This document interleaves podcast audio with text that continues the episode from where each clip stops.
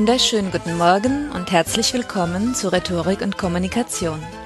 Ich bin Uta Gröschel und heute geht es um die beiden letzten Verhaltensauslöser Masse und Knappheit. Es zählt für uns einerseits das Modell der Masse, was viele tun, ist sicherlich richtig und das tun wir dann auch. Und es zählt für uns andererseits der Reiz der Knappheit. Was nur begrenzt verfügbar ist, wollen wir uns sichern. Hinter dem Modell der Masse steht, dass wir dem folgen, was sich bei anderen Menschen offenbar bewährt hat, und davon ausgehen, dass die anderen wissen, was zu tun ist. Die Evolutionsbiologen versichern uns, dass dieses Verhaltensmuster wohl schon seit Urzeiten in uns Menschen steckt.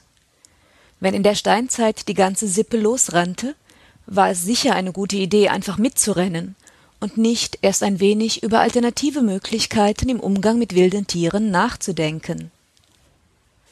Darwin könnte dann noch einfügen, dass diejenigen am besten überlebten und ihre Gene weitergaben, die der Sippe umstandslos gefolgt sind, und dass die grüblerischen Typen dann eher auf der Strecke blieben. Wir tun auch im Jahre 2007 noch häufig einfach das, was alle anderen tun. Die anderen, das können die Umstehenden sein oder die Leute, die wir als unsere gesellschaftliche Vergleichsgruppe sehen und natürlich ganz allgemein die Mehrheit der Menschen unserer Kultur. Wenn so viele Menschen etwas tun, dann kann man kaum etwas falsch machen, wenn man sich diesem Tun anschließt. Dieses Herdendenken hat eine traurige Seite, denn es ist mit dafür verantwortlich, wenn es vorkommt, dass eine Ansammlung von Menschen nichts unternimmt, um ein Verbrechen zu verhindern, sondern einfach zusieht, wie jemand brutal verprügelt wird. Einerseits will sich keiner aus der Menge lösen, wo er anonym und sicher ist, andererseits tun die anderen ja auch nichts, also muss das schon so seine Richtigkeit haben. Vielleicht wissen die ja auch etwas, was man selbst nicht weiß. Oder vielleicht ist ja jemand anders zuständig und hat schon reagiert. Wer weiß. Auf der sonnigeren Seite der Verhaltenswelt arbeiten viele Werbungen mit dem Argument der Masse, etwa bei das meistverkaufte Auto in Deutschland. Ja, das muss ein ordentliches Auto sein, wenn so viele es kaufen. Eine Million Schallplatten sind schon verkauft. Der Bestseller des Jahres, vierte Auflage. Ja, da muss dann wohl was dran sein. Und wenn die größte Fleischklopskette der Welt damit wirbt, wie viel hundert Millionen Fleischklöpse schon über ihre Theken gewandert sind, dann macht sie allen Kunden ein ausgesprochen gutes Gewissen, denn sie liegen voll im Trend.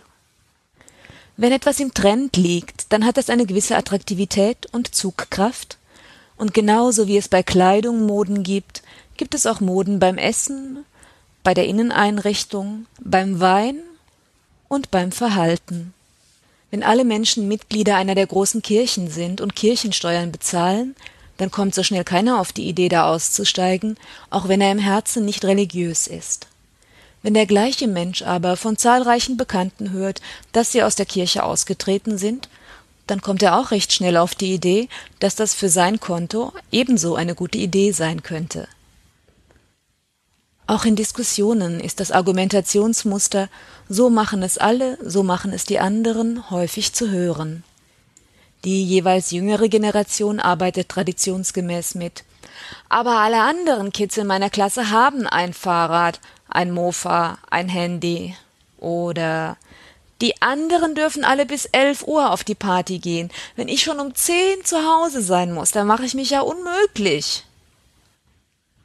In späteren Diskussionen bedienen sich Floskeln wie allgemein bekannt ist und wie wir alle wissen, des Prinzips der gesellschaftlichen Bewährtheit und ebenso Argumente des alle anderen machen das schon.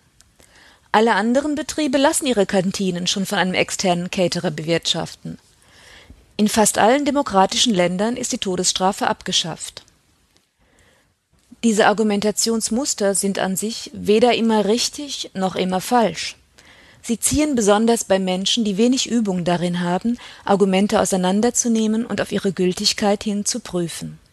Wer sich gegen dieses Argumentationsmodell wehren möchte, kann damit arbeiten, dass er bestreitet, dass eine als Fakt dargestellte Gegebenheit allgemein anerkannt ist. Es ist allgemein anerkannt, dass Atomkraft die sauberste Energiequelle darstellt. Oh, von welcher Allgemeinheit sprechen Sie? Die öffentliche Meinung oder die Stimme der Wissenschaft können Sie nicht meinen. Wer gezielt nach Gegenbeispielen sucht, findet in der Regel auch welche. So allgemein ist die Anerkennung wohl nicht. Fragen Sie doch mal die Geologen, die einen Blick für die Langzeitfolgen und die Lagerung haben. Wer bestimmte Floskeln erkennt, lässt sich nicht mehr von ihnen beeindrucken und hakt dann locker nach.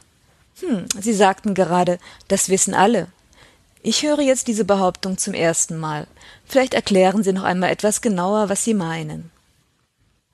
Viele scheuen sich davor, Fragen zu stellen, haben vielleicht sogar im Kopf, das sei unhöflich, aber in Wirklichkeit sind Fragen das eleganteste Diskussionsmittel, über das wir verfügen.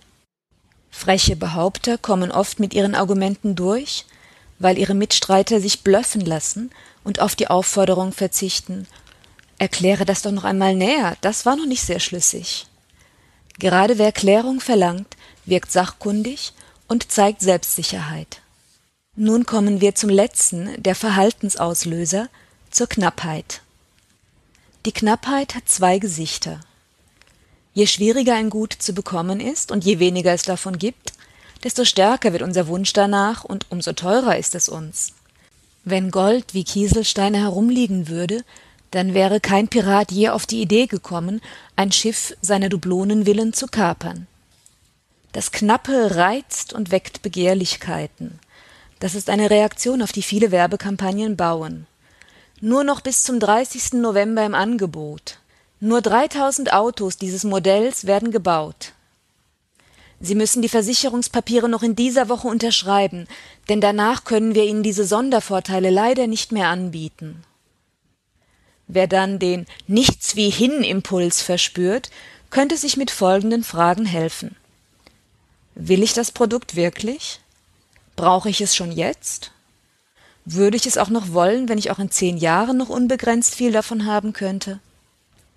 Es ist ja im Normalfall nicht so, dass das Produkt nach der Sonderaktion wieder teurer wird, sondern es ist viel wahrscheinlicher, dass nach der Sonderaktion die nächste allgemeine Preissenkung kommt oder eine neue und verbesserte Produktpalette eingeführt wird, oder dass die nächste Rabattaktion mit einmaligem Sonderangebot wenige Wochen später folgt.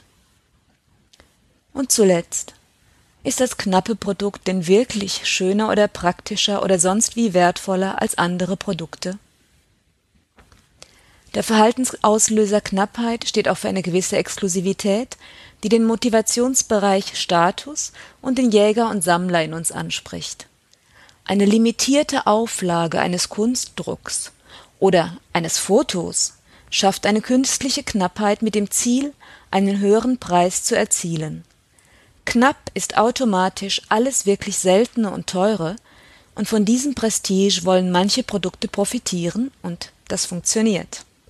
Wer dann eine dieser seltenen Trophäen erobert hat, fühlt, dass sein Geld gut angelegt war. Na, witzig übrigens, dass wir da angelegt sagen statt ausgegeben. Soweit also zum Thema Manipulieren mit Verhaltensauslösern. Um das Thema Menschen erreichen und überzeugen geht es dann im nächsten Podcast. In diesem Sinne, auf Wiederhören, alles Gute und eine schöne Woche.